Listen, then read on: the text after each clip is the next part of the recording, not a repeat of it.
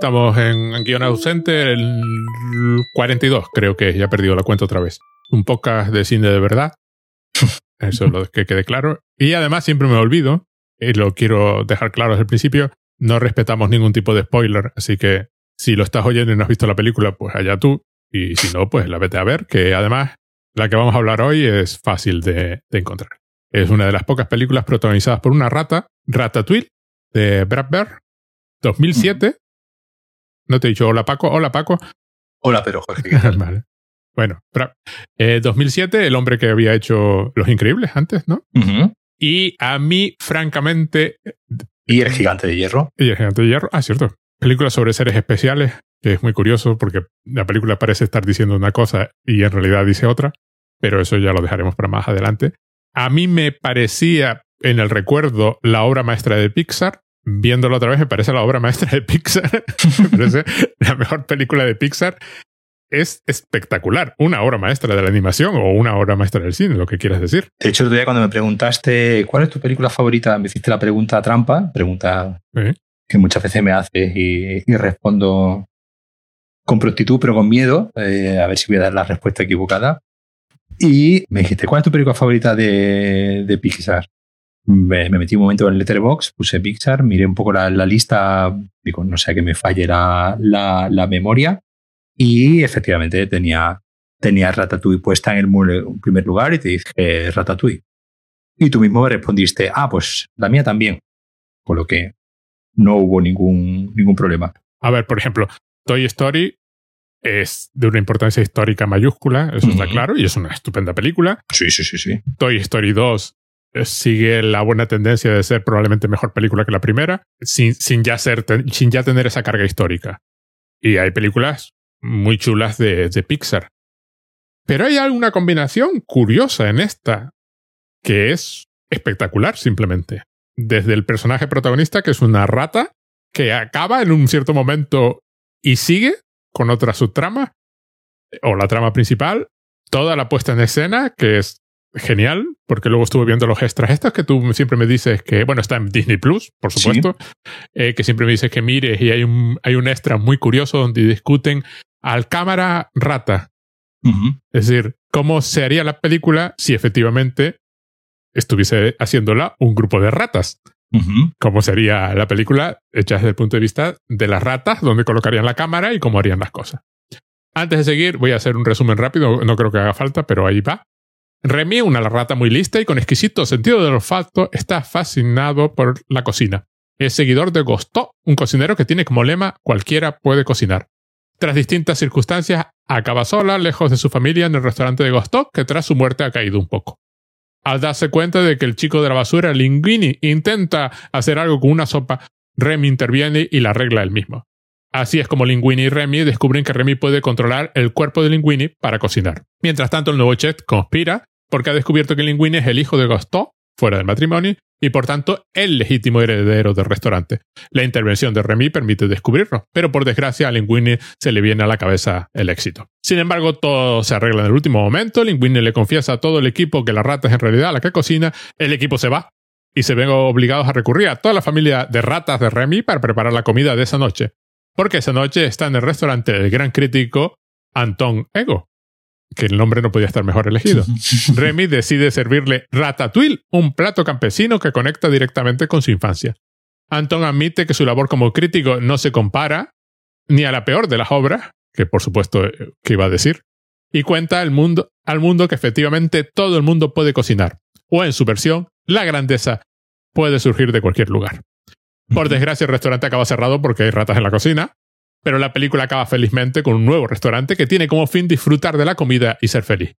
Sorpréndeme es lo último que dice Anton Ego, que es cliente habitual. Bueno, esta película es riquísima de, en todos los aspectos. Está llena de temas eh, desde el que todo el mundo puede cocinar hasta una defensa absoluta de lo nuevo y lo novedoso. Hay toda una tensión a lo largo de la película con ciertos personajes intentando preservar las recetas tal y como son y otros aspirando a la grandeza de, de cambiarlas. Está todo el rollo del Anton Ego, que por supuesto una película hecha por gente pone a los críticos a parir. Pues efectivamente. claro, el crítico llega a decir que su crítica mm, no llega ni a la suela de las zapatas, a la peor de las obras, lo cual, por supuesto, claro que van a decir los creadores. Y que además trata la crítica como fundamentalmente destructiva, lo cual me hizo mucha gracia. Cuando la crítica puede ser muy creadora, uno puede hablar de. Sí, por supuesto. y su máquina de escribir es una calavera, básicamente. bueno, yo no creo, yo no creo que Brad Bird conozca a Carlos Bollero, pero, pero, eh, mm, pero básicamente parece que es un, personaje inspirado, inspirado en, él. Y se llama, ese apellida Ego, con lo cual ya si te quedaba alguna duda. es poco sutil ahí. Pero curiosamente este es un personaje que aparece al principio es el responsable de la muerte de Gastón. Le, hizo una reseña tan negativa que el hombre murió del disgusto. Mm. Y perdió una estrella automáticamente. Y volvieron a perder una estrella al restaurante que tenía cinco. Porque la muerte del chef te hace perder automáticamente una estrella. A mí me encanta porque conecta muy bien con tanto con el gigante de hierro que había olvidado y los increíbles. Porque la película parece muy democrática. Muy de cualquiera puede cocinar. Pero la película demuestra una y otra vez que no cualquiera puede cocinar. Linguini es incapaz de cocinar. Claro, yo creo que, que, que, que es un poco la, la, moraleja, ¿no? Final del personaje de Anton Ego, ¿no? Que es el que un poco aprende al final la lección y termina reconociendo, ¿no? Que él había entendido mal, ¿no? Lo de lo de everyone can cook, todo el mundo puede cocinar. Es una idea, ¿no? Muy muy yankee, ¿no? Por no decirla, esta de que con esfuerzo, pues eh, puedes conseguir todo lo que todo lo que quieras, ¿no? Esta idea tan Mr. Wonderful de eh, basta con desearlo para que se haga realidad. Y eh, al final lo que hace falta es algo que, de lo que en realidad yo me di cuenta que se suele hablar muy poco, que es, es, algo, porque en realidad es algo muy abstracto y es muy difícil de, de medir, que, que, es el talento, ¿no? Es, es esa, es esa idea Tú puedes eh, desear eh, ser el mejor en cualquier cosa, pero como venga alguien con talento y, emplee eh, la mitad de tiempo que tú, pues le va a salir mucho mejor. Y es algo que, que, es un poco la conclusión, es una, es una de las conclusiones que yo me, me quedo con, de la película, ¿no? Es decir, este, está, como dices tú, está esa, esa tensión ¿no? entre, entre Remy, el, la rata, y Linguini. El Linguini es un chaval un poco atolondrado que intenta ponerle empeño a eso de cocinar, pero se le da claramente mal. El chaval no tiene el talento para hacerlo, por mucho que su sueño sea ser eh, cocinero. Y de repente, pues tiene que venir una, una rata a convertirse en la gran cocinera. Obviamente ahí yo, yo, veo, yo veo ahí muy, muy clara eh, la idea de, de este que, se ve ¿no? en, las, las primeras escenas de la, de la película, cuando eh, Remy está hablando con, con su hermano, que eh, su hermano es alguien que se limita un poco, y un poco, yo te diría que hasta incluso conecta ¿no? con la película de la que, con la otra película de la que hemos hablado recientemente, con la de mi cena con, con André, con esta idea de que hay gente que simplemente se limita a sobrevivir, que se limita a existir, y de repente, pues hay gente que de repente tiene una especie de don y busca y le busca la vida, le busca tres pies al gato, ¿no? Que quiere algo más, ¿no? Que quiere buscar un poquito más. De hecho, hay, hay, una, una, escena muy graciosa al principio cuando eh, este, no recuerdo exactamente qué es lo que está, qué es lo que tiene Remy entre manos y un poco lo que desencadena, ¿no? Toda la película. Y dice, ¿tú sabes cómo estaría esto mucho más bueno? con azafrán, ¿no? y, y, tienen que ir, y tienen que ir a la casa de la señora de la que roban la comida a coger azafrán porque Remy cree que ese trozo de basura, o de no recuerdo exactamente qué es lo que... Es una seta. Una seta, ¿no? Esa, la, con un queso, que, le están combinando con un queso. Con la seta y dice, dice, ya si a esto le ponemos azafrán, vaya a estar de muerte, ¿no? Y el hermano le dice... Y hace el comentario de que a le, le gusta mucho lo del toque de azafrán, ¿no? Y el hermano le dice que no, que bueno, que así está bien, que no hace falta, no hace falta eh, complicarse más. Y precisamente el que él vaya a coger ese trozo de azafrán es el que provoca que él se termine separando de toda su, familia y acabe en las cloacas de, París, ¿no?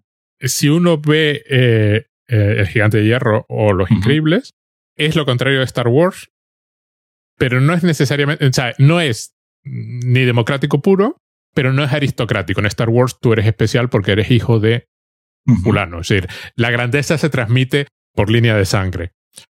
Aquí la idea es que la grandeza existe, Y eh, vamos a ver, la mayor parte de la película, el personaje de Gusto aparece eh, como una imaginación de Remy que, que inventa para, para tener a alguien con quien hablar. Pero en una de las pocas intervenciones que se le ve en la tele, dice, eh, dice algo que se me quedó. Todos pueden cocinar, pero solo los que no tienen miedo pueden ser grandes. Hay una idea de grandeza. Hay unos seres que nacieron para la grandeza, que es lo que tú acabas de decir. Hay gente con talento y esos son los grandes. Es una idea muy, muy de, de Anne Ryan o alguien así, ¿no? O sea, hay una serie de hombres grandes y además en esta película son todos hombres porque solo hay un personaje femenino con una cierta integridad y la pobre está ahí para seguir las recetas. El único defecto que tiene la película. O sea, no, no, no fueron más allá. Hasta la rata es un, es un es macho. La grandeza existe, pero es una grandeza que puede surgir de cualquier lado.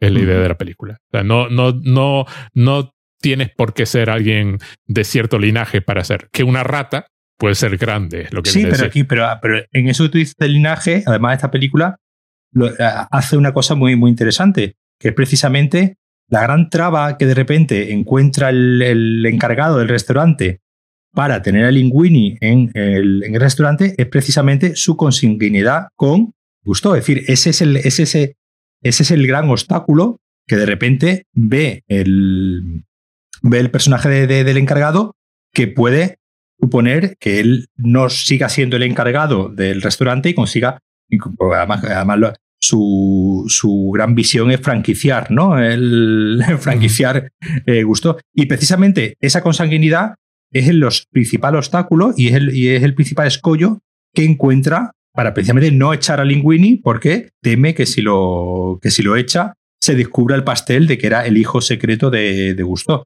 que es algo también, que es algo también bastante, eh, si te pones a pensar, eh, es algo también que para ser una película de Disney, eh, estamos hablando de, un bastardo, estamos hablando de, un, hijo ilegítimo y de que, el, de que el gusto este, pues dentro de lo bien que le gustaba comer, pues también le gustaba dejar embarazada a, señoras aleatorias, que a ver si no, si Linguini no es el único hijo que dejó gusto por ahí por el mundo. Cosas que me encantan. Hay una momento inicial de la película donde se presenta, eh, claro, hay un problema fundamental en la película. Bueno, vamos a dejar con una cosa clara. Esta película está hablando de comida y habla muy bien de comida, pero en realidad está hablando de la creación artística, ¿no? Sí, sí, sí, totalmente. Y además, claramente, los creadores metieron muchas de sus propias inseguridades en la película. El origen de Remy, eh, o, Remy, como se, como se pronuncia, el padre es el típico señor sin la más mínima cultura y brutote que comemos basura porque ¿por qué nos vamos a molestar en comer otra cosa? Y el, el hijo es, con talento, refinado, que, que, va de pie para no mancharse las patas delanteras con el suelo y no, y no saborear la tierra. Es decir, es exactamente como se debían de sentir ellos en su pueblecito natal cuando de pronto a ellos les gustaba el arte y dibujar y animar y no cualquiera de las actividades que se consideraban eh, normales en su entorno. Y la reconciliación final con el padre y la familia, sobre todo el padre admitiendo que, que, no, que no, el hijo no solo es como es, sino que es mejor por ser como es, es lo que todos debieron de querer en su vida, algunos lo conseguirían y otros no. La inseguridad fundamental de la película no es, existen los críticos que nos ponen a parir eh, continuamente sin razón, a pesar de yo he invertido muchísimo esfuerzo en crear mi obra y que y, y, mi obra vale más que, la, que el crítico, que es una de las inseguridades que la película manifiesta, pero hay una mucho más fundamental, además típica de película francesa, ¿no? El padre brutote de campo, ¿no? Campesino brutote, que está muy bien expresada, pero en un momento dado, una película que, que trata fundamentalmente de sabores, que es, hay una representación sinestésica del sabor la primera vez que Remy se mete algo en la boca que le, y salen colores y músicas y la combinación y luego describe la combinación como una explosión todavía mayor de color y de música, que me pareció genial. Claramente se encontraron con ese problema de decir cómo representamos el sabor y en algún momento hay que hacerlo. Y luego se le intenta explicar al hermano. Hay otra escena donde... Y el hermano no acaba. Sí, sí, le surge algún color, le surge alguna forma, le surge alguna animación, pero no, no, claramente no, no tiene el mismo talento, ¿no? No tiene, y no tiene el mismo talento ni siquiera, ya no para crearlo, sino para disfrutarlo. Exacto, sí, sí. Ya, no, ya, no es, ya, no es, eh, ya no es esa idea de que sea capaz de, ¿no? De hecho, esto se ve también, ¿no? La primera vez que Remy llega a la, a la, a la cocina, y empieza de repente, ¿no? Se encuentra esa especie de paleta, ¿no? De colores, de repente se empieza, se encuentra esa, de repente, esa, esa cocina tan, tan bien equipada y comienza a, a hacer, ¿no? A hacer la, sopa y empieza, y empieza a, mezclar ingredientes y, igualmente vamos, vamos viendo, hay una sinfonía, ¿no? De, colores que es cuando le, descubre Linguini haciendo de, comer, claro. Entonces, es esa idea que ya no solamente de que, de que, porque en realidad, pues eh, eh, remiten en la misma educación que su hermano, es decir, no es, no es que sea, eh, que esté mejor educado o más educado, sino simplemente como una especie de que ha nacido, ¿no? Así de, sí, exacto. ha nacido así de refinado. No es fruto de, no es fruto de una formación totalmente diferente, porque el padre es un bruto y el hermano es un, es un bruto y parece ser que no tienen madre, ¿no? pues no sé, como no se sabe tampoco quién es macho y hembra.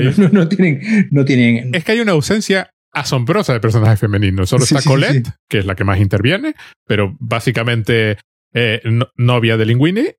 Y la señora de la, de la casa original que se pone a disparar hay un momento que sí, que, que, que, el personaje Colette sí hace un comentario. Sí, sí. Bueno, sí, a, mí también me ha. Hombre, vamos a ver, tenía que cantar mientras estaban preparando la película. Y, hay una escena donde efectivamente Colette eh, comenta que ella es la única mujer en la cocina y por qué es la única mujer en la cocina. Pero yo supongo que como un comentario tampoco. E, esa escena está ahí claramente porque hasta ellos se dieron cuenta de que no todos los personajes pueden ser. Tiene pinta de, la típica reunión del estudio donde una, una chica de, que pasase por allí levantó la mano y diría, mm, oye, esto, esto huele, huele un poco, ¿no? Sí, huele, sí. Aquí, hombre, aquí, aquí se han pasado, ¿no? Y efectivamente es el único punto donde la película. Pero es eso, efectivamente se da a entender que hay una cierta grandeza con la que hace, que no hay educación posible que la cambie, ni cultura posible que la cambie. La educación puede refinar el... Eh, ¿Cómo era aquello que decía? La, la, educación puede refinar los diamantes, pero no convertir piedras en diamantes. Básicamente es el mensaje final de la película, ¿no? el, eh, el Remy tiene talento, por cierto, otra cosa que me encanta, que como buena película que transcurre en París, la Torre Eiffel se ve desde todos los ah, ángulos. No importa la ventana por la que mires, se ve la Torre Eiffel, porque eso es, es automático. pues sí. La, la, película plantea, plantea también una, en esta idea del, del arte, es decir, es una, es una cosa bastante pues curiosa, porque obviamente claro, es una película de Pixar, es una película de Disney, es una película de gran estudio, una película... Es la primera película de Pixar que es de Disney, creo. Aparte, eh, eh, tiene eh, la, Pixar siempre combina películas, digamos, realizadas desde el estudio, desde, desde dentro, con sus, digamos, con sus propios trabajadores, y después eh, con, eh, con externos. Digamos, Brad Bird es un señor que no, digamos, no pertenece al organigrama ¿no? de, de Pixar, sino es, es un director, digamos, independiente, en el sentido de que no trabaja directamente para Pixar, sino que, pues ya con los, con los increíbles por primera vez y después con, con esta, y ya años después con Los Increíbles, con Los Increíbles 2, pues digamos, hace películas para Pixar, pero digamos, no forma parte del, de su organigrama. Pero eh, es una. Eh, la película plantea la, idea interesante esta de, del artista frente al negocio, ¿no? Del artista frente a, pues el, personaje, como, como he comentado antes, el personaje del, del encargado, ¿no? Del, del, restaurante. Que se llama Skinner, como el Skinner de la caja de Skinner, porque además atrapa a la rata en un momento a una caja, con lo cual, sí, sí, vamos. Quiere, quiere convertir el restaurante de Gusto, pues prácticamente en una franquicia, ¿no? Y crear un gusto mexicano, un gusto diferentes, ¿no? Diferentes eh, sabores y de diferentes. Claro, es decir, la franquicia, digamos, como la expresión máxima del, del capitalismo, ¿no? De, de, la producción en serie, ¿no? De, de que todos los restaurantes eh, sean iguales y no haya ninguna diferencia entre el gusto de París ni el gusto de Alabama o el gusto de eh, Málaga, ¿no? Que todos eh, sean iguales, que al final, pues bueno, esa es la idea de, un, de un, McDonald's, ¿no? de, que, a cualquier sitio que vayas, pues la hamburguesa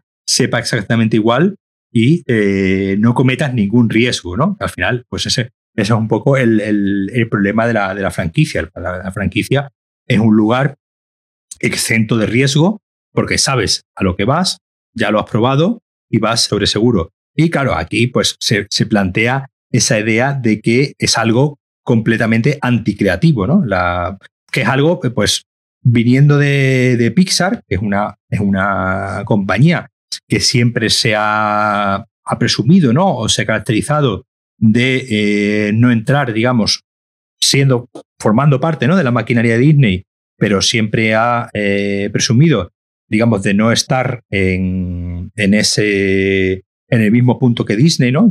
Disney como la maquinaria de elaboración de películas como churros y ellos como digamos, como el hermano listo, ¿no? El, artesano. El, artesano, el, el, Remy, ¿no? Ellos son el Remy y, digamos, el resto de producción de Disney, pues que saca series de Mickey Mouse, que saca mm, series de Goofy, series del Pato Donald y, mogollón de eh, producción y películas de Hannah Montana y, series de Hannah Montana y series de, de Summer Camp como, como churros, sin ninguna personalidad, pero nosotros somos aquí los... Eh, eh, es gracioso como, la, como estos de, de Pixar digamos, se tienen en, eh, ellos en muy alta, en muy alta estima, tienen su ego, está eh, bien surtido, aunque tengan sus propias inseguridades. No, no, no, vamos a ver. Están encantados de haberse conocido y, la película es un testamento a, lo bien que piensan ellos de sí mismos. ¿eh? Sí, sí. Como si ellos no formasen parte de ese negocio y como si después Disney pues, no fuese a sacar pues miles de peluches de Remy, y eh, una de las preocupaciones que tenían precisamente cuando empezaron a, hacerla, a plantear la, película, que a ver cómo podíamos hacer que eh, una rata no fuese algo asqueroso, ¿no? Sino fuese algo que lo vieses y dijeses, ay, mira qué, qué, qué, gracioso, qué cookie, y que eh, pudiesen hacer muñecos de peluche después con, con de, de, Remy. Que no, que obviamente que, lo, que los niños fuesen a su casa muy contentos con un peluchito de, Remy y lo pudiesen meter en los Happy Meals de McDonald's, mientras que la película precisamente está eh, planteando que esa idea de la producción en serie y de eh, franquiciar, el, franquiciar el negocio es la mayor aberración. Pero bueno, al final un poco, como comentábamos también en lo del eh, en, en mi cena con André, al final es enfrentarse siempre a esta contradicción tan intrínseca del, capitalismo, ¿no? De que eh, si quieres formar parte de él, pues al final te termina engullendo y al final pues tienes que terminar haciendo muñecos en serie de, Remy y adaptando a hacer Remy pues un personaje encantador a pesar de que es algo, sea algo tan asqueroso como una rata. Esa es una de las curiosas contradicciones porque la película está defendiendo lo nuevo, por ejemplo. Continuamente defiende lo nuevo. Se continuamente se hacen referencias a que hay que seguir la receta. El que inventaba era gustó. Una vez que dejó escrita la receta, ya no hay nada que hacer. O sea, la receta es la que es y la tienes que seguir. Y va, y va de que no, no, eso no es verdad. Y luego el grito final de, de Anton Ego cuando le preguntan, ¿quiere postre? Y eso no se pregunta. ¿Y qué postre quiere? Sorpréndeme, surprise me. Claro, es, es el que no quiere oír ningún ejecutivo. Claro. ¿Cómo voy a hacer una película sorprendente, no? ¿Cómo voy a hacer una obra de arte que no sea un poco repetición de la que ya hemos hecho. Es mejor hacer Toy Story 4 que hacer una nueva, claro. Que hacer Ratatouille. que por cierto, creo que es la que es mejor. no somos nosotros solo los que pensamos que es la obra maestra de Pixar. Creo que es la película de Pixar mejor considerada por toda la crítica en todas las plataformas de crítica vidas y por haber. Y entonces hay un. Eso, hay un. Es una película que expresa muy bien las tensiones de la película que es, de la empresa que la hace y de la empresa todavía mayor en la que está metida la empresa que la hace. No, porque además que la película plantea, no sé si, si, si de forma consciente o es de estas cosas que se que se cuelan, ¿no? Que se cuelan eh, eh, a pesar de lo que el, director y guionista, que en este caso Brad Bird, hace ambas, eh, ambas, ambas labores, es, es, una especie de, discurso incluso de clase, ¿no? De, de, de, una movilidad de, la movilidad de clases, ¿no? Es decir, que pone hace un paralelismo, ¿no? Entre el personaje de Remy y Linguini como dos personajes de los que no se espera nada, ¿no? Nadie se espera que de repente eh, Linguini sepa cocinar porque es alguien que viene de la calle, es alguien que no es cultivado, es alguien que, que es un chaval que no... Y de hecho los que trabajan en el, en el restaurante son una mujer, un expresidiario. Sí, un, ladrón de... No, un, un trabajador del circo, eh, son, digamos, son como, los como una especie de desechos ¿no? de la, de la sociedad. Son, son como lo que. Y, el, y el único que sabe es el Skinner, ¿no? El Skinner es el. el y no puede haber nadie que le pueda hacer un mínimo de. un mínimo de sombra, porque esa movilidad de clases, es decir, Linguini nunca podrá llegar a ser el encargado del restaurante, porque no, no, no, no ha nacido para ello. Y me hace gracia cómo le da la vuelta precisamente esa idea de no ha nacido para ello, dando el giro de que no, no, es que es hijo ilegítimo del, del, tipo y precisamente eh, el heredero del imperio. Al final resulta que la consanguinidad es la que le da, es la forma de ascenso legitimadora por parte, de, por parte del personaje y no su talento o su supuesto talento eh, o su supuesto esfuerzo más allá del, trabajo. Entonces, al final, eh, la, película lucha, tiene esa, tensión ahí de que quiero que se vea que los que realmente valen son estos que tienen talento y se esfuerzan por tener el talento y no este tipo despreciable que simplemente quiere hacer negocio y prostituir ¿no? el, eh, el arte, pero al final la solución mágica a que el conflicto se resuelva es precisamente algo tan, tan capitalista como es la consanguinidad. Es por ser el hijo de, consigues, no, no, ya no digo capitalista, sino tradicionalista, ¿no? Es el hijo del rey, el príncipe, y por eso es el digno eh, heredero, como tú mencionabas antes, Star Wars, ¿no? Sí, pero, pero luego el restaurante cierra. Se pierde el imperio, pero bueno, él termina montando otro restaurante como el hijo legítimo de, de Linguini, donde eh, las ratas están trabajando, pero nadie puede saberlo, ¿no? Es una, es una, verdad, es las ratas tienen que seguir escondidas. Es una verdad oculta, sí, efectivamente. Las ratas son una verdad oculta y nadie puede saber que, porque existen unas normas, para empezar de sanidad, que impiden que las ratas sean las trabajadoras de un, De un, de un restaurante. Es decir, que al final digamos, esa idea lo, lo, dice Remy, ¿no? Dice que el, que el change nature, ¿no? Dice que la, que la... Sí, sí, sí, exacto. El cambio es, eh, es, forma parte de la naturaleza y todo tiene que estar continuamente cambiando. Pero bueno, al final, como se suele decir, ¿no? Todo cambia para que todo siga igual. es decir, las ratas, las ratas siguen escondidas, todo se basa al final en una mentira, es decir, todo el mundo, todo el mundo vive, vive engañado. El único que sabe eh, la verdad es, eh, Ego, ¿no? Es el. Porque además es inversor en el nuevo restaurante. Claro, y aparte, encima es, socio y, es, el es el crítico que al final termina legitimando que eh, este restaurante tenga éxito, pero con, siempre con una verdad oculta, porque, pues, de todo modo, el público no está preparado para conocer, no, ya no el público, sino el sistema en general, no está preparado para eh, conocer la verdad, que es que las ratas son las que hacen la comida. Claro. El artista no puede ser nunca el dueño de Pixar, ni el dueño de Disney. Claro. Otro individuo es el dueño de todos esos recursos. Y el artista trabaja para, y su papel se deja de lado en cuanto es necesario dejarlo de, lado. Claro. Y ya está. Es básicamente lo que la película no quiere contar. pero lo que está contando. claro, sí, sí, por, eso decía antes que, que al final es un, es un discurso que, que, obviamente tiene una, tensión en el sentido de que no, no, no, no sé yo si eh, es un discurso que al final se cuela de forma inconsciente o eh, eh, se cuela de forma consciente sabiendo, sabiendo ellos que pues, pues, es un discurso pues, un poco problemático, ¿no? Esta idea también un poco de que, que eso, eso también lo plantea la, la, película, de como, que los pobres no pueden disfrutar, ¿no? Los pobres, las ratas, los que son...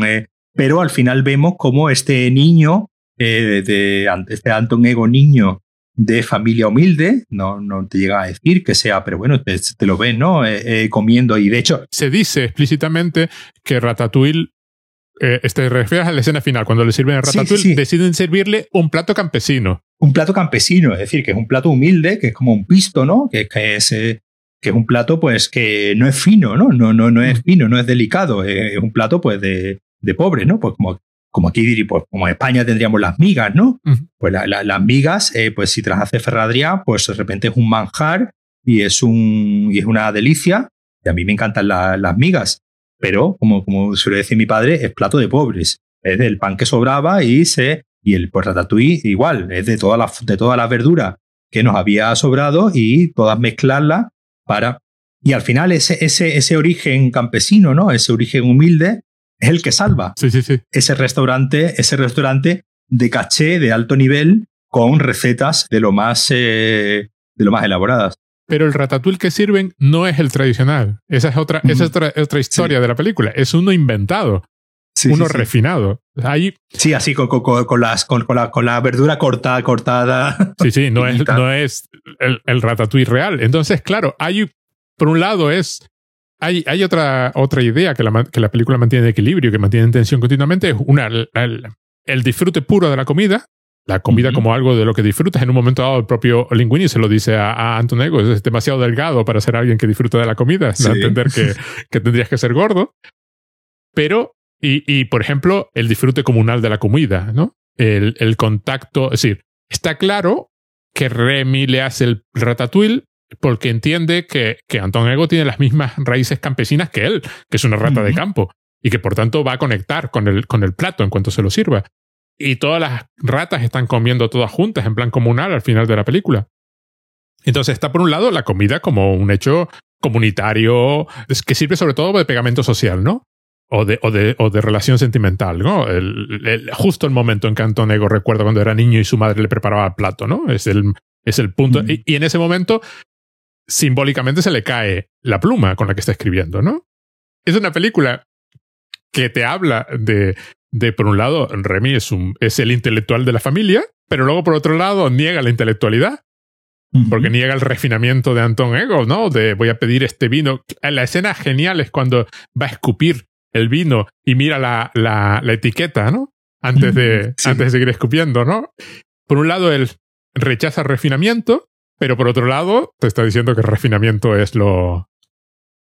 es lo importante. Es decir, cuando, cuando quiere. Eh, eh, eh, también, también, también es algo, tú decías muy francés, pero también es muy yankee, es muy, muy, es muy americano, ¿no? Esa idea de, de la pureza del, eh, de las raíces, ¿no? Uh -huh. Esa de, la, de hecho, es algo, es algo, por ejemplo, muy, muy habitual en, la, en las comedias románticas, de, sobre todo protagonizadas ¿no? por personajes femeninos, de la chica de ciudad que vuelve al pueblo y en el pueblo es donde encuentra el amor o eh, se acuerda de que la ciudad le ha corrompido de que, y, mm. eh, y de repente aquí eh, eh en, el, en, en, pues, en, Estados Unidos, ¿no? En el Estados Unidos, en la América profunda, ¿no? En la América redneck, es donde existe una, una pureza y, uno, y unos valores más allá de ese eh, refinamiento. Entonces, es curioso cómo la película está continuamente intentando resolver esa tensión entre el, entre el refinamiento de, de Remy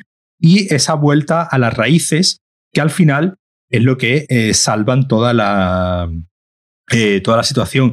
Eh, eh tú decías, lo, parece como que los críticos han perdido el gusto por el disfrute, ¿no? De sí. hecho, el, el, en el personaje de Anton Ego es un personaje pues que se ve pues además ya físicamente un poco demacrado, ¿no? Amargado, pues, pues eso, como hemos dicho antes, ¿no? Un, un, bollero de la vida al que todo ya le parece mal, eh, sola, solamente vale el tiempo pasado, ¿no? Eh, los clásicos y eh, todo lo que se hace ahora, ya sea Marvel o ya sea cine pedante de festivales, pues es todo un horror y las buenas películas eran las de John Ford y las de Humphrey Bogart y, y a partir de y en los años 60 todo se, todo se jodió.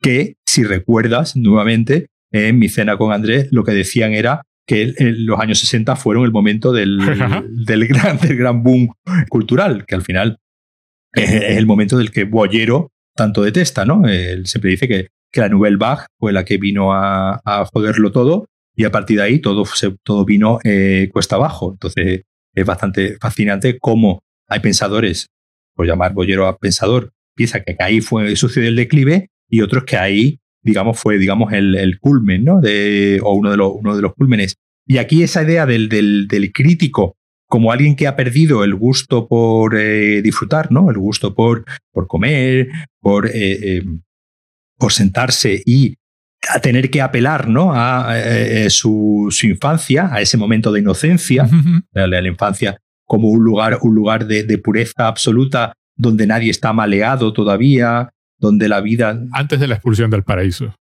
Claro, donde, donde, donde, donde la, además me hace mucha gracia esta, esta idea de eh, el recordar la comida de madre, ¿no? Uh -huh. eh, la, la, comida buena es la que te ponía tu madre, ¿no? Y todo, y, y, y todo, y, y, todo lo que comas a partir de ahora, digamos, lo comparas, ¿no? Con eso y lo comparas con las lentejas de tu madre, el cocido de tu madre o la tortilla de patatas que te hacía tu madre.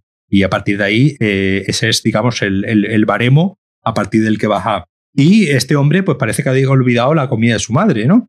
Uh -huh. haya olvidado la sencillez del disfrute que, como, como tú bien decías antes, al final eh, no deja de ser algo eh, muy, muy tramposo y en el sentido de que obviamente pues una puya ¿no? que le están metiendo los de Pixar pues a cualquier crítico, eh, ya sea crítico gastronómico, crítico de arte o crítico de cine, que como unos seres amargados que ya no saben disfrutar de, nada. Y en ese empeño de intelectualizarlo todo, en ese empeño de buscarle siempre el, la última vuelta de tuerca a todo lo que eh, hacen, a ese, ese, exceso de análisis, es el que se termina.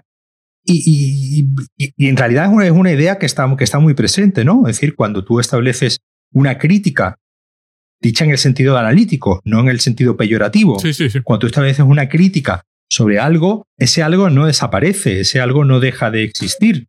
Es algo, tú puedes mencionar que una película de los años 40 pues es, eh, eh, pues, ¿no? Cuando surgió el tema de lo que el viento se llevó, ¿no? el viento se llevó, pues película racista. Hombre, a ver, es que es una película del año 39, va hecho bajo unos parámetros, que critiquemos, que analicemos el racismo intrínseco de los autores de lo que el viento se llevó, de la autora de la novela lo que el viento se llevó, de los espectadores que vieron y del sistema de producción de lo que el viento se llevó, no anula la grandeza de la película. Simplemente, obviamente, le estamos dando un prisma que es el del año 2021, del año 2020, y vamos a analizar la película bajo ese, vamos a criticar la película bajo ese prisma, pero la película no va a dejar de ser lo grande que es mm. y no va, y no va a desaparecer.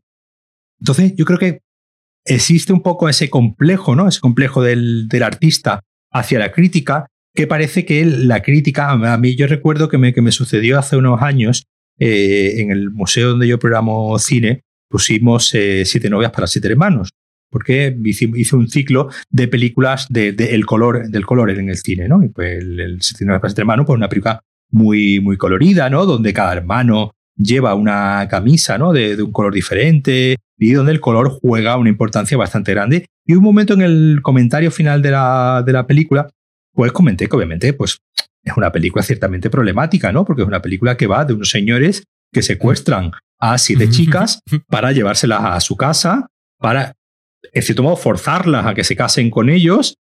Y al final, pues hay un poco de, eh, tensión al principio, pero al final, pues terminan consiguiendo su objetivo, que es casarse, que es convencer a estas chicas de que se casen con ellos. Hombre, entonces yo comenté, pues en mi inocencia, de que, hombre, de que, la película vista hoy en día, pues obviamente tiene una serie de aspectos problemáticos son propios intrínsecos de la, de la época. Y hubo una señora que, muy ofendida, me dijo que es que no se podía estar todo el tiempo analizándolo todo en términos de machismo, de feminismo, tal. Yo le dije a la señora, digo, no, no, señora, si yo acabo de proyectar la película, es decir, yo no tengo... si a mí me pareciese mal la película, no la proyectaría. Digo, acabamos de ver la película. Digo, no, digo, no estoy negando la película. Estoy diciendo que, obviamente, pues, la película pues, cuenta las cosas de una manera y cuenta una historia que obviamente hoy en día pues sería prácticamente impensable y nos echaríamos a la cabeza porque diríamos, Dios mío, qué machirulada es esta de siete señores secuestrando a unas, a una chica para que se casen. No, no, no, es, no está bien de ninguna, no estaba bien en el relato griego romano, ¿no? En el que se basa de, las, el secuestro de, de las Sabinas, no estaba bien en su momento, no está bien ahora, no estaba bien en el año, los años 50 y no está bien en el año 2020. Simplemente que hoy en día pues hemos evolucionado como sociedad y pues esta representación nos haría, o si se hiciese, se le daría una vuelta para que no quedase. Pero eso no implica que la obra desaparezca, eso no implica que la película ni que haya que censurarla, porque te, lo voy a decir, la película la acabamos de ver, es decir, la acabamos de prestar. Si yo tuviese algún interés en censurarla, no la habría, no la habría programado. Entonces siempre hay esa idea de que la crítica es como que corta el rollo, ¿no?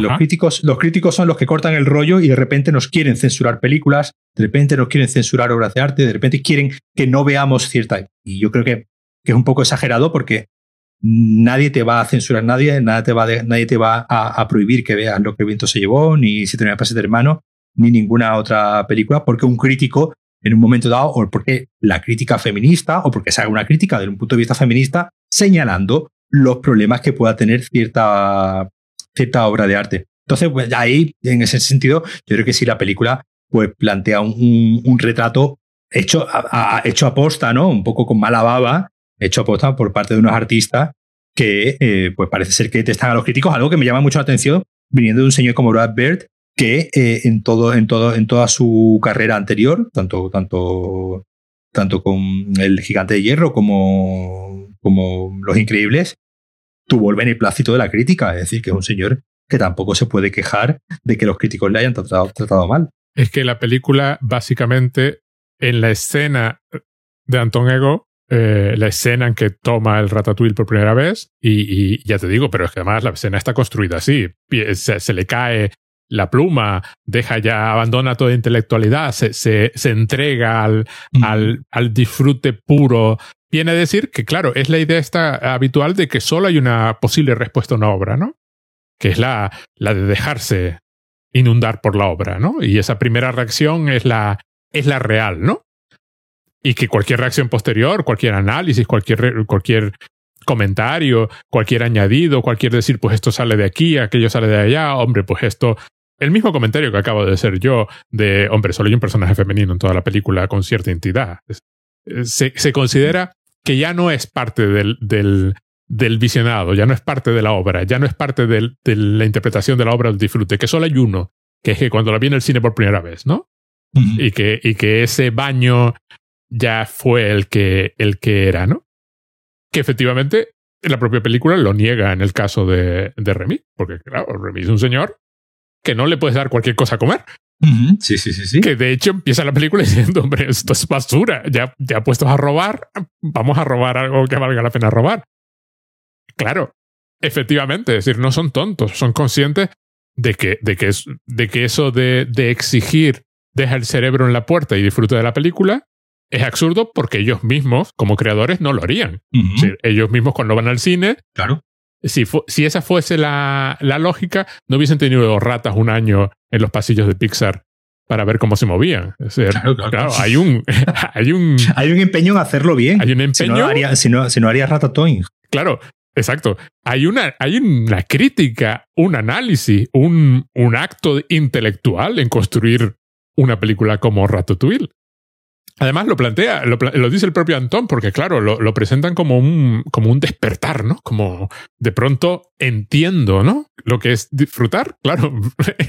y dice, no, no, eh, eh, arriesgamos muy poco los críticos, ¿no? Dice, eh, no, nos, nos vivimos de la crítica negativa, ¿no? Hay una esto como la crítica bueno, que es la sección que tiene la palabra crítica para la mayor parte de la gente. Muy poca gente entiende crítica como, como, como, análisis. Eso, por ejemplo, se, ve, clara, se ve claramente, eh, ya hemos mencionado ya a Carlos Bollero, cuando eh, el país, eh, Carlos Bollero, ¿no? Es el crítico de cine de cabecera, ¿no? del país, cuando el país, pues, manda a, a Carlos Bollero a que haga la crítica de la última película de Star Wars. Pues, eh, eh, pues obviamente el país sabe lo que está haciendo. El país, el, país sabe que está mandando a alguien completamente incapacitado para eh, analizar, para analizar esa, esa, obra, porque escapa completamente a sus parámetros ya, ya, no, ya, no, ya no de gusto, sino en general, pues por edad, por, por, mil, por mil razones, pues yo la última crítica que, que querría leer eh, de Star Wars es la que haga Carlos Bollero, porque no me va a aportar absolutamente nada, porque es un hombre que no entiende. decir, no entiende ese cine, sin, tampoco se entienda esto como que hay mucho que entender en Star Wars, pero no entiende los parámetros culturales generales en los que se ha desarrollado esa película y pues igual que cuando mandan a, Carlos Bollero a hacer eh, la crítica de una película de Almodóvar, ¿no? Ya se sabe que hay el país sabe perfectamente que hay una enemistad manifiesta entre ambos personajes, porque ya no son ni siquiera, ya, no se les trata como personas, sino son como, como son, dos personajes, ¿no? Almodóvar versus Boyero. Y el país hace eso precisamente porque sabe que al día siguiente todo el mundo está esperando la crítica de Boyero a la nueva película de Almodóvar. Y, que no, y no van a dejar de leerla, efectivamente. Claro, y juegan, juegan precisamente con que saben perfectamente que Almodóvar va a ir con el colmillo afilado a ver la película y el problema se lo encuentran cuando a Almodóvar le gusta una película de Almodóvar. Cuando Bollero. Cuando, perdón, cuando al Bollero, perdón, cuando a Bollero le gusta una película de Almodóvar, que, que el hombre, pues a veces hay películas de Almodóvar que le gustan, entonces se nota que eh, está como. una de las últimas, creo que era, que parecía que estaba como casi disculpándose continuamente.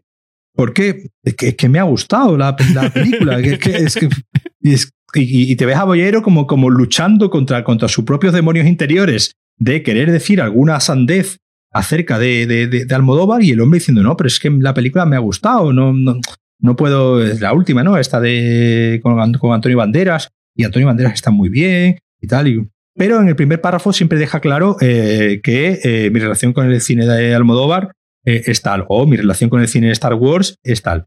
eso al final, los medios de, comunicación, en este caso, medios de comunicación generalistas como, como el país, precisamente se aprovechan de esas tensiones del crítico amargado, como es este caso, para beneficiarse en sus propios intereses, que es obtener clics y obtener eh, muchas, eh, muchas lecturas. Lo que está claro es que los creadores de Ratatouille no son personas que no sepan distinguir cuando las cosas están bien hechas de cuando están mal hechas. Y que cuando y que han analizado muchas y muchas y muchas muchas películas de animación antes de hacer una como Ratatouille. Claro, es, es como te decía yo en el mensaje, muy, muy self-serving, muy, muy porque me conviene. Voy a criticar este aspecto de la película. Bueno, hay momentos geniales. Mira, me encanta cuando dice eh, Ego is coming, lo dice Linguini justo cuando, justo antes de que su propio ego se desate. O sea, que me encantan. Que hay momentos de robo a la cámara acorazada de un banco cuando las ratas asaltan continuamente la despensa que tiene una cámara así. Me encanta que como a la hora y cuarto termina una película y sigue otra que es cuando se resuelve lo de... Porque además se resuelve... Hay unas persecuciones estupendas. Cuando, cuando Remy la primera vez que está llegando al restaurante de, de, eh, de Gusteau y está recorriendo pues las, los tejados de París y se está metiendo por las casas y las paredes y pasando de un sitio a otro, toda esa escena es espectacular. Y cuando eh, sale, escapa con los papeles que demuestran que Linguini es el hijo eh, de Gusteau y por tanto heredero del restaurante y, y Skinner lo persigue, toda esa persecución es espectacular. Es, está súper bien lograda. Hay un dinamismo brutal. Y me encanta que luego sean conscientes de que no hace falta nada más. Que ya está, se resolvió de alguna forma. Linguini es el dueño del restaurante y aquí acaba toda esa parte de la película que tampoco hay que extenderla. Ya llevamos hora y cuarto con este asunto, tampoco es cuestión de dedicarle diez minutos más. Ya es automático. ¿Qué haces en mi oficina? querrás decir en su oficina. Y ahí queda el asunto y sigue la parte fundamental de la película, que es la de es la del genio creador que te puede llegar a poseer. Que básicamente lo que sucede con Remy. Remy es un espíritu que posee a Linguini y se expresa a través de, de Linguini, que es una cosa que me encanta. Hay una referencia a los mechas ahí de, a los robots gigantes tripulados, en plan Mazinger Z. Claro, es que, es que, esa idea del, del, genio creador es, eh, eh, ya lo mencionaba yo antes, cuando decía lo del tema del, talento, ¿no? Como esa cosa abstracta, eh, imposible de, medir, imposible de, explicar, ¿no? La, la, creación como un, como un hecho mágico, ¿no? Como algo que, como algo que parece que simplemente pasa cuando hay parte, obviamente sí hay parte de eso, hay parte de una especie de, de cosa que te posee, ¿no? Y te, pero después, como como tú bien decías, eh, y eso es algo que se ve ¿no? en todas las películas de, Pixar, todas las películas de, Pixar hasta esta época están llenas de retos, ¿no? De, de, ponerse ellos mismos, es decir, bueno, a ver hasta dónde podemos llegar. Es decir, cuando después de Toy Story, pues tú decías antes la importancia, la importancia histórica, ¿no? Que, que tiene como primera película de animación 3D. Cuando hacen eh, bichos, hay un, hay un reto que es eh, vamos a, hacer una eh, naturaleza fotorrealista, ¿no? Es decir, los eh, personajes no son, no son realistas, los personajes de bichos, pero toda la naturaleza que les rodea sí lo es. Y hay un reto de a ver cómo conseguimos hacer, cuando hacen monstruos SA, hay, por ejemplo, pues un, reto técnico ya en, el, en, el, personaje de, de Sully, de eh, todo ese pelo moviéndose de forma eh, natural. Buscando a Nemo, ya ese, ese reto de conseguir una película de unos personajes eh, sin, sin movimiento. Porque pues, en Nemo directamente pues son unos personajes que se expresan a través de los ojos y del movimiento del propio cuerpo. No hay, no hay, no son personajes sin, sin pies ni manos, excepto obviamente los, los pulpos, Y, son, y es todo, eh, digamos, gestualidad y además el reto, por ejemplo, de la, de la iluminación. Es decir, eh, eh, ellos tienen ese componente artístico de retarse a sí mismo a ver, a ver si somos capaces de, y de hecho, si te fijas, Ratatouille, bueno, Ratatouille, Los Increíbles, es la primera película, es decir, desde, desde el 95 que el 94, ¿no? Sí, 95 creo que es esta historia. Tardan 10 años en hacer una película protagonizada por, por humanos. no, no, no, hasta que no se ven capacitados eh, y, y, son humanos, eh, digamos, eh, siguen, si te fijas, siempre han sido humanos caricaturizados, es decir, nunca llegan a ser humanos, digamos, 100% realistas, porque bueno, para eso ya está la realidad, ¿no? Para hacer una película de humanos que se parezcan a los de verdad, pues lo hacemos con humanos de verdad.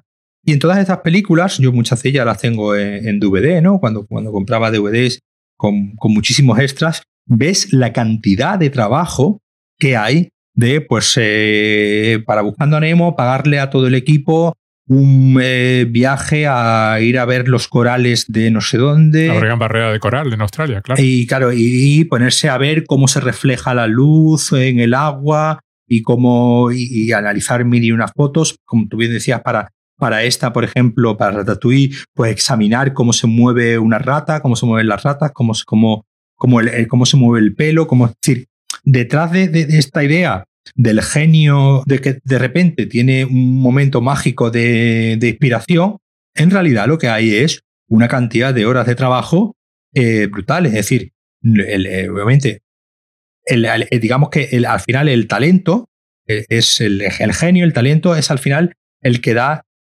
como, dicen los americanos, ¿no? De, extra mile, ¿no? el, el, punto final que hace que esto pase de ser una cosa meramente bien ejecutada a algo que trascienda y se convierta en algo sublime, ¿no? Es decir, es ese, ese punto que ya, pues, eh, pues eso pasa, eso pasa en, algo tan simple como el fútbol.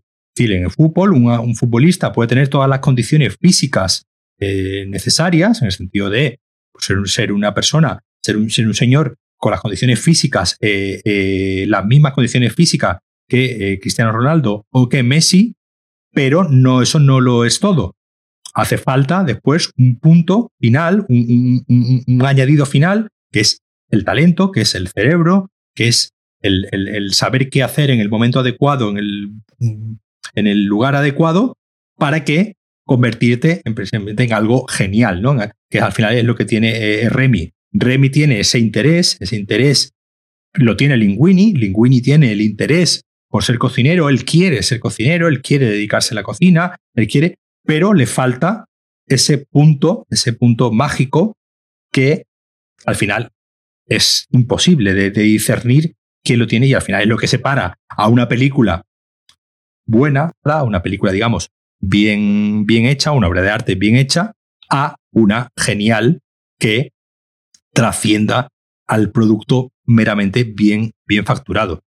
Que eso es Ratatouille. A mí eh, eh, esta película de una cosa que me, que me gusta mucho es, eh, la, iluminación que tiene. Ajá. Tiene toda la película un flu, ¿no? Una especie de, desenfoque generalizado ¿no? en, la, en la iluminación, una especie de, una, una especie de brillo, de brillo extraño, que es muy diferente, por ejemplo, a, a, lo que tenía Los Increíbles, ¿no? Los Increíbles, digamos, era una película con una, esta idea también pues un, poco también eh, yankee, ¿no? De eh, idealizar, ¿no? París, ¿no? De ese París como, como el lugar de la ciudad de, la luz, ¿no? Y un lugar, y un lugar donde la magia, donde la magia sucede, ¿no? Y esta idea de, de, París como ese sitio donde el sitio donde se come bien, ¿no? Esta película, pues, por ejemplo, no está ambientada en Roma, porque si no, en Remy, o como se hubiese llamado en italiano, habría hecho pizzas es algo, eh, eh, digamos, más eh, de andar por casa, ¿no? Entonces, aquí precisamente ese de que se vayan a París como ese lugar de refinamiento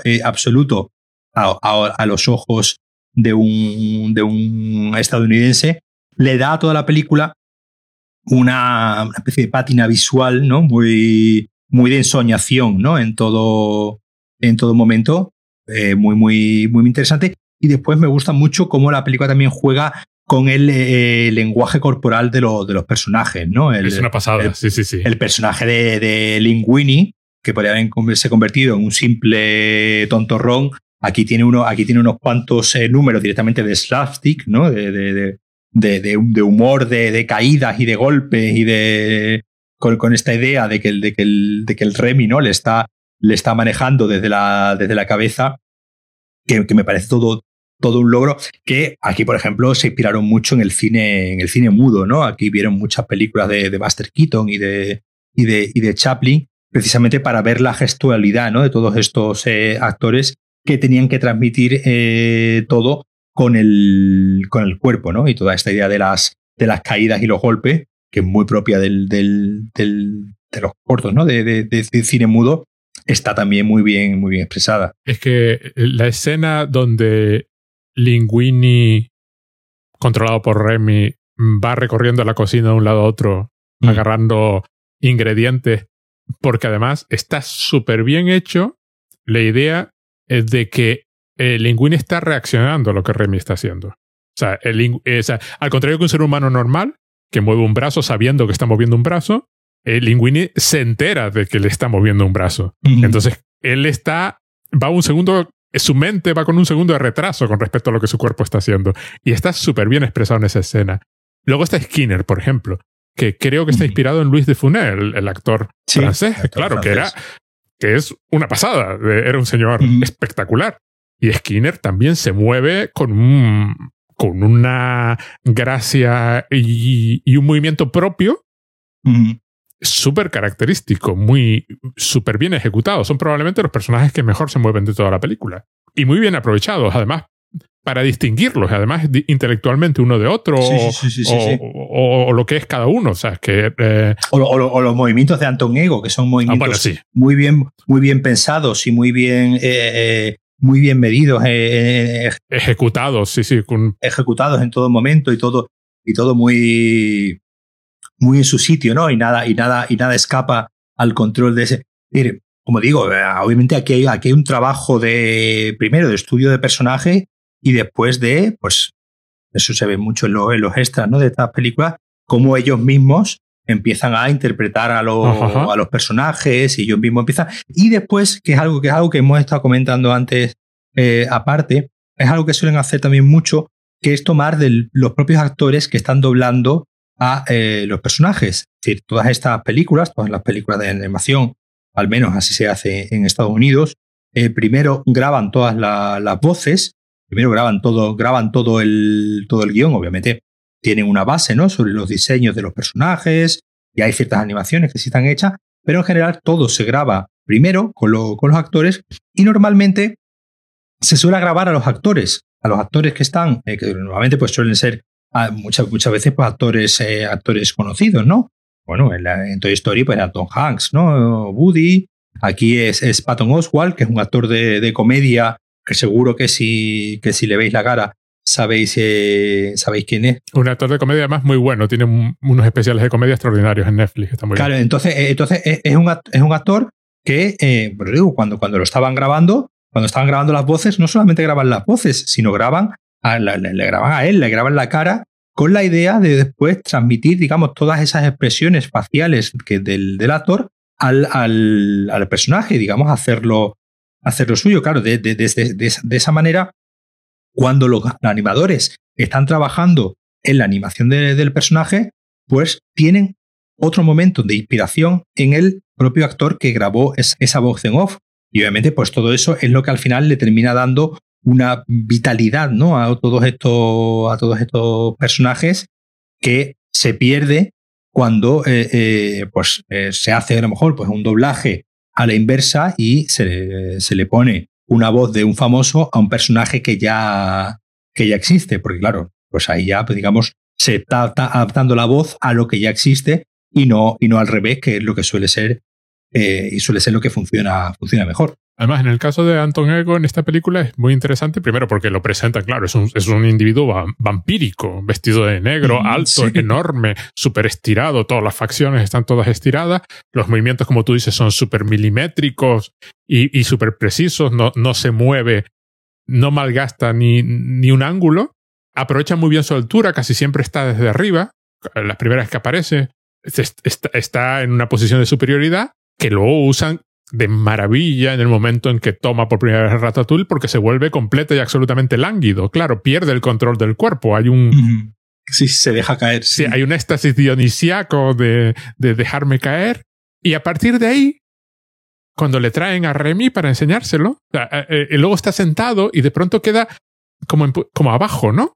Como, y le traen a Remy y esa escena. Los hombros caídos. Sí, y los hombros caídos. Y esa escena, cuando le traen a, a Remy para enseñárselo por primera vez, esa escena está desde arriba. Y, y Anton Ego está abajo. Eh, el, el, gorro de cocinero está, está, en, está por encima de él. Y le está explicando las cosas. Y de pronto está a la misma altura que los demás personajes, ¿no? Y solo se vuelve a levantar cuando ya termina y dar las gracias, pero se levanta y se levanta con una humildad. De pronto el gesto es de, Es como que parece que se ha quitado un peso. Sí, sí, exacto. Y se levanta y, es como si creciera, pero no eso, de una forma orgánica. Ya no es la rigidez que tenía al principio, ahora es... Y da las gracias por la comida, que aparentemente queda claro que es un hecho que no pasaba habitualmente. Que Antonego, aunque le gustase la comida, no se iba del restaurante dando las gracias. Y se va y, y, de pronto eso, hay una humildad, un gesto cambiado, una forma corporal que se, que se está y luego, claro, cuando aparece el final en el restaurante nuevo, pues ya es todo alegría, ya es todos los brazos moviéndose, ya es todo expresividad, ya no es el gesto este serio y siempre adusto y rígido. Y, y entonces, está, es una película con mil detalles como este, claro. La música y los efectos de sonido. La música de Michael Giacchino es, eh, es, es espectacular también. Pero es que, pero es que es algo que como, como, como comentábamos antes, ellos mismos se saben los hermanos listos ¿no? de, de Disney y eh, los, hijos, los hijos listos de, de, Disney y cada dos por tres eh, eh, teniendo sus, obviamente teniendo sus tropezones, porque bueno, todos los genios también se, se, se equivocan alguna vez, pero sí tienen este saber estar de poner un mimo, un cuidado a, todo lo que hacen, que yo creo que es un poco, se ha perdido, ¿no? Se ha perdido, se ha perdido un poco por el, por el camino, pues un poco, en cierto modo, como, como desgraciadamente vaticinaba esta película, ¿no? Esa idea de, que te decía yo antes, de convertirse en una franquicia, ¿no? Convertirse en, en una fábrica de churros eh, de Disney. Antes hacía prácticamente una película cada, cada dos años, ¿no? Sí, casi cada año, ¿no? Es decir, una película al año. Estoy, estoy mirando Los Increíbles de 2004, Cars es de 2006, es decir, dos años después. Esta es de 2007, Wally de 2008, Up es de 2009, es decir, una película al año, ¿no? Ahora están ya en un, en un sistema de prácticamente pues, dos películas eh, al año. Eh, en los últimos años, eh, prácticamente dos películas al año. Tuvieron ahí una, una pequeña eh, bueno, no, estoy eh, por ejemplo, Cars 3 y Coco son del mismo año, 2017, Increíbles 2 2018, Toy Story 4 2019 y el año pasado sacaron, eh, sacaron dos películas de las cuales yo he visto Soul solamente, no he visto Onward, se estrenó justo hace, hace un año, pero sí es verdad que han perdido un poco ese, aunque a mí Soul es una película que también me pareció muy, muy interesante. La, no sé si la ha llegado a. No, no la he llegado a ver. Después, por ejemplo, hay, hay, hay películas ya más. Tú la que sí viste es la de Inside Out, ¿no? Que sí es una película pues más, eh, más problemática, ¿no? En el sentido de que. Esa, no, me, no, me, gustó. ya, claro. No, pero aparte de que a mí, a, mí no me gustó la imagen que da de la enfermedad mental viniendo una persona que tiene problemas de depresión, por ejemplo, como es mi caso. No, no me pareció que, que no era tan buena como todo el mundo decía. Eh, se pasaron un poco con la metáfora. Me gustó mucho más Coco, por ejemplo, que me parece mucho más divertida, mucho más, mucho más alegre. Y esa creo que ahí, creo que ahí se le fue la mano en lo de episodio muy especial. Esta, esta película es muy especial, es la que habla de la, de la interioridad del ser humano. bueno, vale. vale. Sí, por, por, eso decía que es una película más problemática, porque claro, es una película que que eh, yo creo que, que, en su exceso de ambición, ¿no? Eh, eh, al final, pues, se cae en su propia, en su propia trampa de quizá pues trivializar algunas, algunas cosas que probablemente pues, pues sean demasiado de complejas de, de procesar para una película de, de Pixar. Pero, pero, pero, por lo menos puedes sentir que siempre o la mayoría de las veces, eh, siempre están, están intentando hacer algo. Están intentando hacer algo que sea diferente a lo que alguna vez hayas visto. Es decir, por lo menos siempre intentan ir un, paso más allá, ya sea, como digo, ya sea en lo visual, ya sea en lo metafórico, o ya sea en los tipos de, temas a, tratar, que como digo, algunas veces les, eh, les queda bien y a veces pues eh, les quedan de forma más, eh, más rutinaria. Sobre todo yo creo que en las, en las segundas partes generalizadas de, Toy, Story 4 era totalmente innecesaria. La serie había cerrado de fábula en la 3. Ah, con el listón más alto no podías quedar. Es decir, oye, que hay que, hay, que tener. Hiciste una tercera parte que mantiene el tipo frente a las dos anteriores. sí, sí, y, sí, y, además encima añade la capa, sigues con la capa de, de discutir la edad y el paso del tiempo. Y, que es el tema que, que subyace de fondo a todo Toy Story, ¿no? El paso del tiempo y la aceptación y no sé qué. ¿Lo terminaste de fábula? Toy Story 4 es técnicamente, pues será 400.000 veces mejor. Es decir, los ordenadores son muchísimos mejores. Se pueden hacer cosas que no se podían hacer cuando hiciste Toy Story 3. Pero, ¿por qué hiciste Toy Story 4?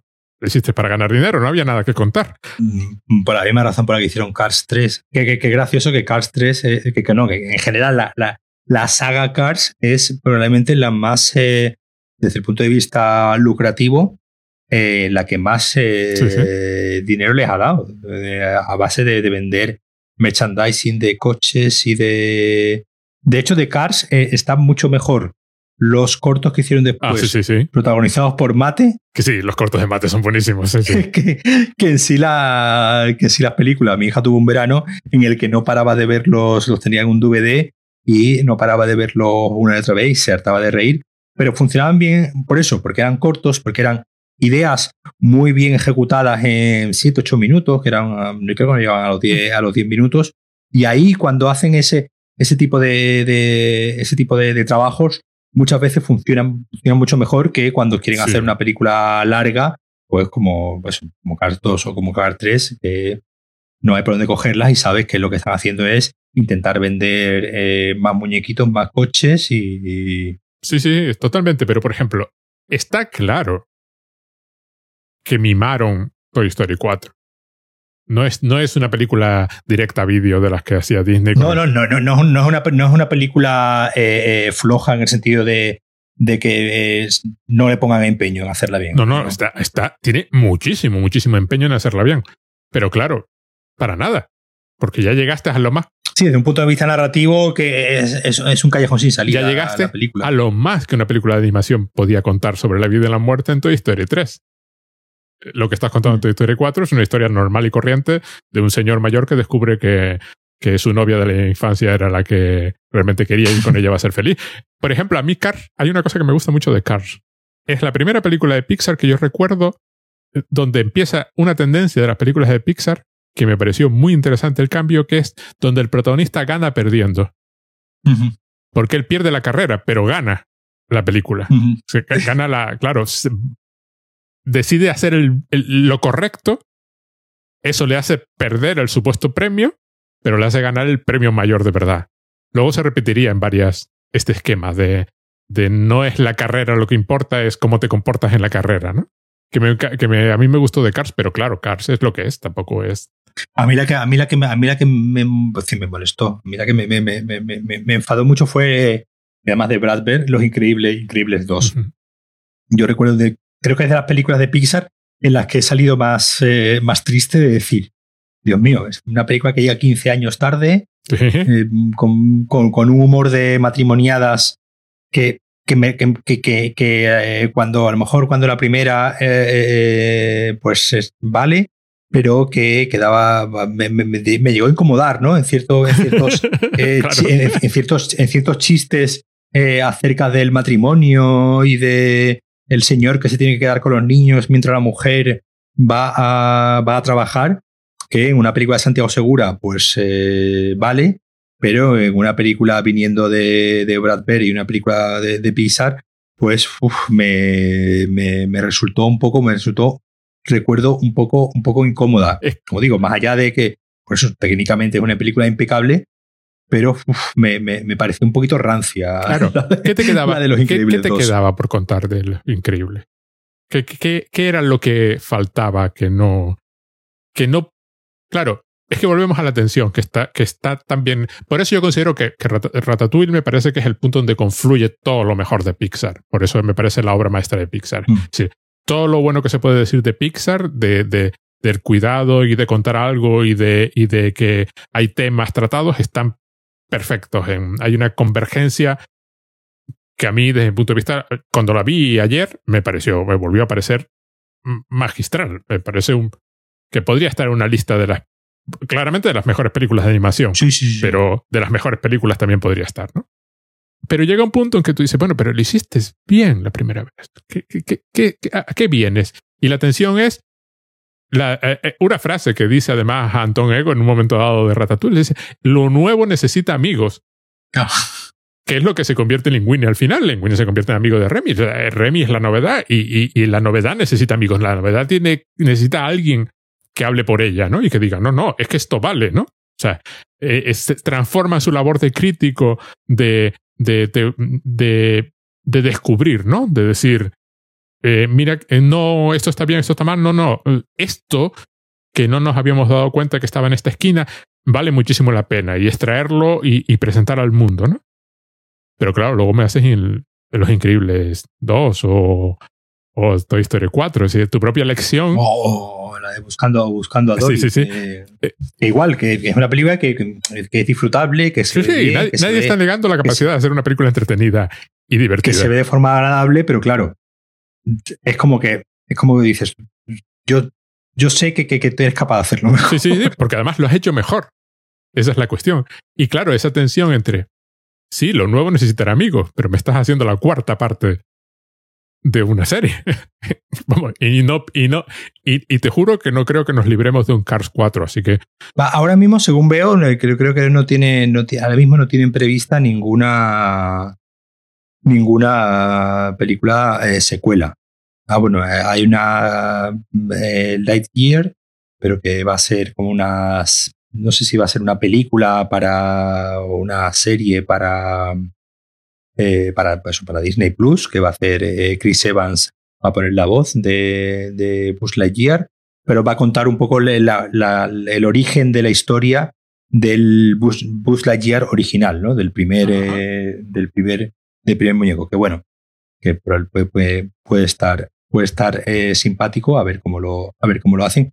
Que como digo, no, no sé si va a ser exactamente película o va a ser miniserie de televisión o, o algo así, pero y por lo que veo no tienen ahora mismo previsto más. Eh, tienen ahora una pendiente, Luca, para este año, una película eh, dirigida por un, un, señor italiano y ambientada en. Ya había muchas coñas por, por ahí, de que era Call Me By Your Name, pasado por el título de, de, Pixar, porque es la historia de dos amigos en, en, en, una, en unas, playas italianas, en la Riviera italiana y después tienen eh, para 2022 eh, una que se llama Turning Red, pues de una niña que se imagina a un...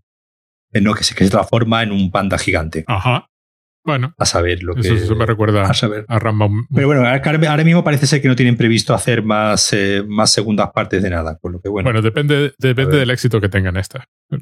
Me imagino que un, un Cars 4. Pero bueno, como ya va, ya, va todo para Disney Plus, ya la taquilla ya. Es cierto, había olvidado, ya no lo sé. En la taquilla desapareció. No tiene la más mínima importancia. Bueno, venga, valora Ratatouille.